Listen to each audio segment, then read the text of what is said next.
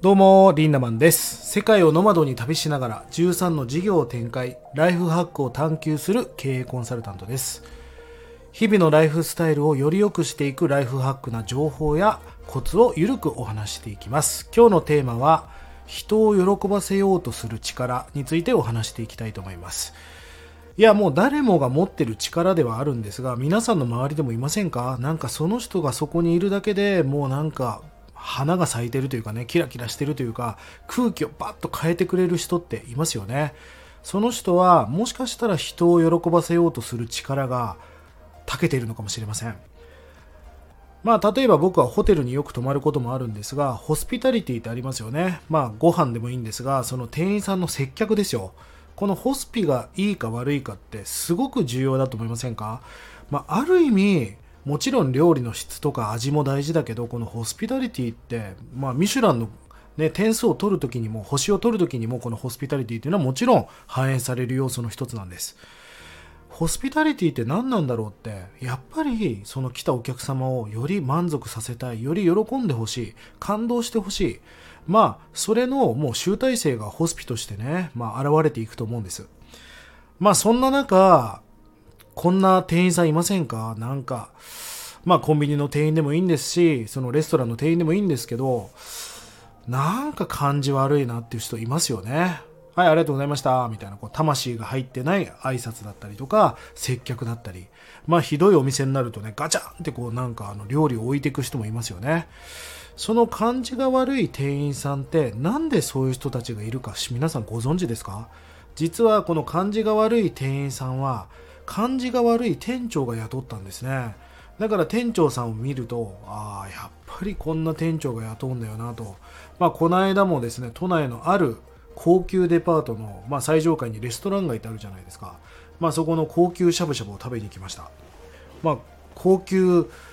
なね、えー、とデパートの中の高級なレストランで、まあ、そこのフロアには2店舗しかないですよね。まあ、それぐらい結構なお値段をするしゃぶしゃぶに行くわけですよ、昼間ですが、そしたら、まあ、こう着物の方が出てくるんだけど、まあ、目を見て接客しないし、なんか、とにかくバタバタしてるし、ホスピが良くないわけですよ。で、会計の時に、あの、レジに店長らしき男性の人がいてね、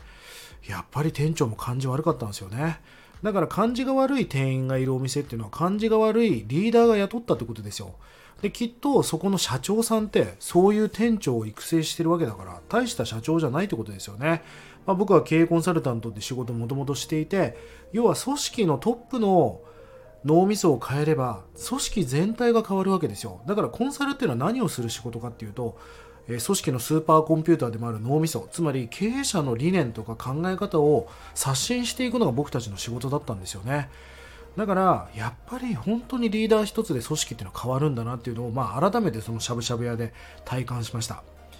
でもなんか損だよね。感じが悪い店員さんってお客様からも愛されないし本人も多分気分悪いと思うんだよね。この間テレビで明石家さんまストーリーっていうのがやっていました。たまたまテレビをつけたらさんまさんのストーリーってちょっと興味がありましたね。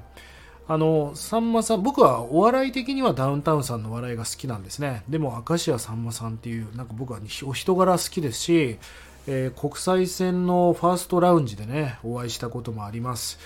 もう本当にねテレビのまんまだったんですよね。まあその中でその明石家さんまさんが子育てをどうしていたかっていう、まあ、再現映像みたいなものがあったんですがあの大竹しのぶさんと一時期結婚されていて大竹しのぶさんと結婚した時あの長男の方は連れ子だったんですね。大竹しのぶさんの前の結婚された時の子供だったと。でその子供がね病気で入院してる時にもうずっと手を握っていたとか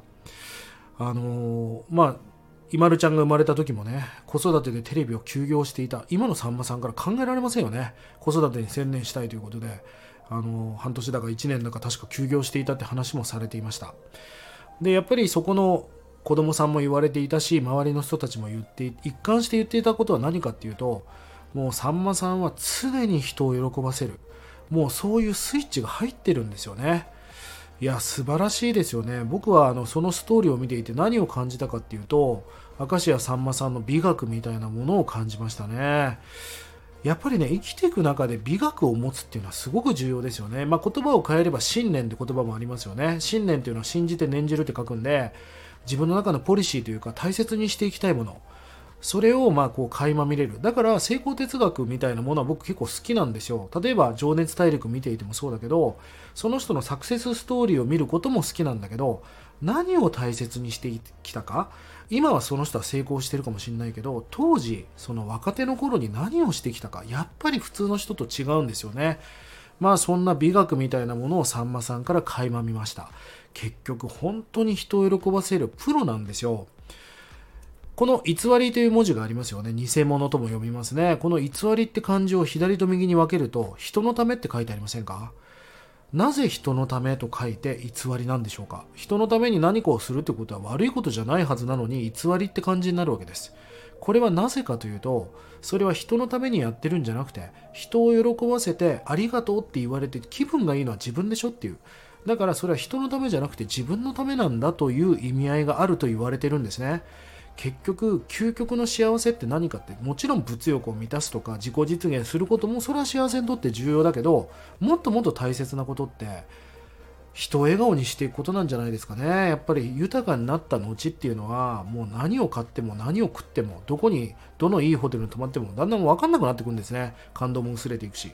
でもねやっぱ人に喜んでもらう。だからまあ社会貢献活動僕もやっていますが本当に最高なマスターベーションって言い方は良くないですが本当に自己満足というか自分が幸せな気持ちになれるんですよね。だから僕は人のために何かをするんじゃなくて自分が幸せな気持ちになりたいから人のためにしていく。もうそれを分かりきって今やっています。まあさんまさんも人のためにやってきたっていうのは本当にそれが自分の最高の幸せになるっていうもうそういったゾーンに行かれてる方なんですよね。まあ貯金ではなく貯金が大事だと。え信用を貯めていくことが大事だという話されている方がたくさんいますが貯金って具体的に何なんだって思うことありますよね。でも貯金っていうのはもしかしたら人を喜ばせていくっていうこと自体が貯金信用を貯めていくことになると思うんです。ぜひ皆さんも別にさんまさんのようになれとは言いません。あなたの中で家族をね喜ばせてあげるとか、えー、会社の同僚をちょっといい気持ちにさせてあげるとかそういうふうにあなたがすぐ今できることってありますよね。そうやって貯金、信用を貯めていくっていうことはすごく大事なことだなぁと、そのさんまさんの映像を見て思いました。これはね、うちの会社の理念の中に入っています。今、目の前の人を幸せにしていくと。まあ、うちの会社は何のためにこれから経営をしていくのか。それは今目の前の人を幸せにしていきたいからなんです。これはかっこいい標語を作りたかったんじゃないし、かっこつけたわけでもありません。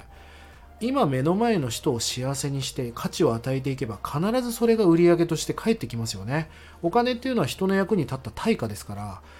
綺麗事言ってるんじゃないしかっこつけてるんじゃないですよ。でも目の前の人を幸せにしていけば必ず収益化だってできるしこんな言葉もありますよね。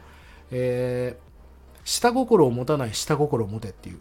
なんかこれを人にやったらなんかもらえんじゃないかっていう下心は良くないけど下心を持たないでいっぱいやっていたら必ずどっかから帰ってくるよっていう下心は持ってもいいよっていうそんなね言葉があります。まあうちの会社の理念は本当に今目の前の人を幸せにしていく。これを連鎖していけば皆さん地球を変えることはなかなか簡単じゃないかもしれないけどでも小さなことの連鎖でコミュニティとか地域とか何だったら国や地球っていうのは変えていけると思うんですよね。ぜひ皆さんもねあなたにしかできない今目の前の人を幸せにしていく。それこそがあなたの幸せにとってめちゃくちゃ重要なことなんですね。ぜひ今日話したことを意識して最高なライフハックをしていってください。え僕は4年ほど前からですね、えライフハック研究所というオンラインサロン的な活動をしています。月額980円です。今ね、プレミアムメンバーという名前に変えましたが、この中でまあ Discord であったり、まあいろいろ動画を見れたりとか、えー、様々な情報を配信しています。非常に前向きで人生をより良くしていく、1年後の人生をより良くしていきたいっていう方たちが集まってる面白いコミュニティなんでね、是非、あの、辿ってね、あの、遊びに来ていただければ嬉しいです。今日もライハックな一日をリンダマンでした。またね